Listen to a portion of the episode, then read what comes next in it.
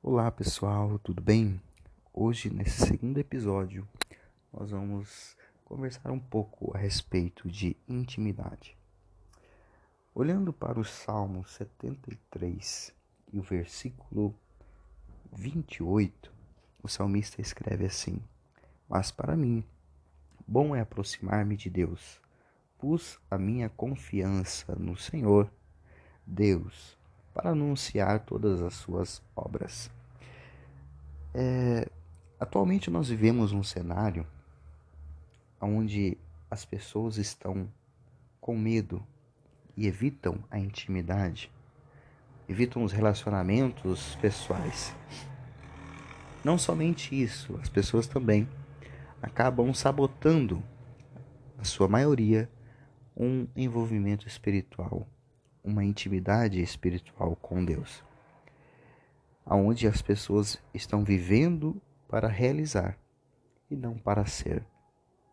É interessante que viver para realizar, viver para ter uma casa, ter um carro, ter algo para ostentar, uma vida para ostentar, mas não vivem para ser.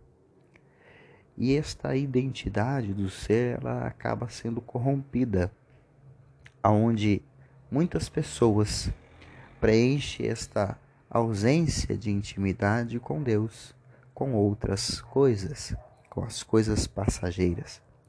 Quando observamos o que este salmista escreve, é, Asaf ele era um maestro de música que existia no templo né, Salomão, poderíamos dizer hoje na igreja, ele era o líder da parte musical, né?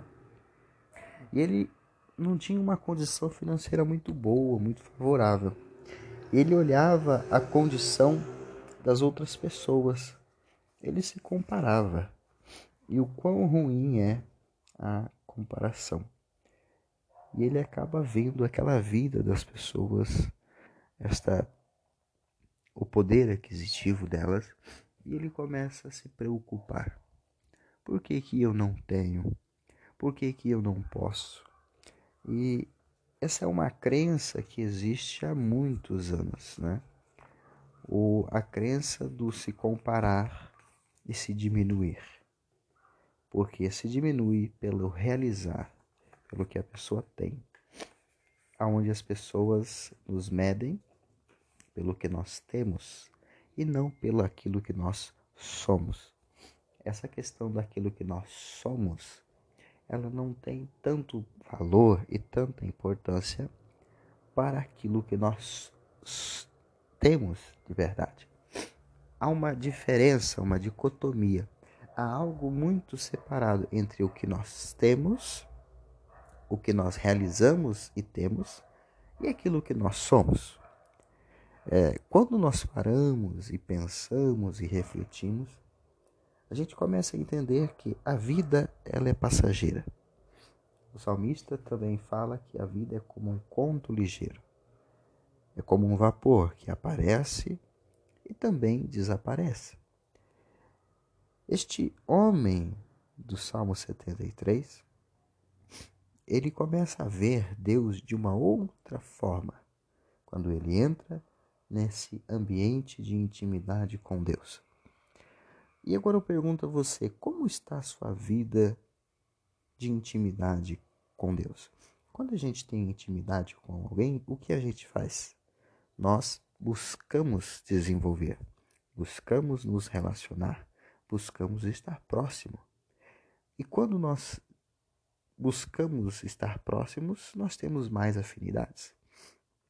Se perguntar para qualquer pessoa que está à nossa volta se alguém ama a Deus, se alguém gosta de Deus, todas as pessoas vão dizer que sim, que amam a Deus, que gostam de Deus. Agora, se perguntar o quanto você conhece de Deus, talvez essa pessoa vai dizer para você: Eu não conheço tanto Deus. E Deus não é difícil de se conhecer. É necessário que nós lemos a Bíblia buscamos desenvolver essa espiritualidade, essa conexão com o sagrado. e falar como o salmista fala no versículo que eu li, o verso 28. Mas para mim, bom é aproximar-me de Deus. Pus a minha confiança no Senhor Deus para anunciar todas as tuas obras. Que tipo de obras nós temos anunciado? Que tipo de vida nós temos deixado para as pessoas à nossa volta? Que tipo de mensagem nós temos deixado? Ou nós só estamos vivendo para realizar e não vivendo para ser? Ser a essência da criação divina. Que Deus nos abençoe, nos conforte e que cada dia possamos desenvolver esta intimidade, este relacionamento com Deus e saber que sem intimidade com Deus, nós estamos fadados a viver uma vida simples, medíocre, pequena, porque a falta de intimidade leva à mediocridade. Que possa orar com você e pedir que Deus nos dê graça para que o ano termine bem, porque já estamos chegando na metade dele. Que a pandemia acabe logo. E a pandemia está nos revelando algumas coisas. O quanto a nossa vida é pequena, o quanto a nossa vida é passageira. E o quanto nós precisamos de Deus. Eu quero orar com você e pedir que Deus te abençoe, abençoe todos nós, nos dê graça para suportar todas as dificuldades entender que a nossa vida está nas mãos de Deus. Vamos orar, coloque a mão no seu coração.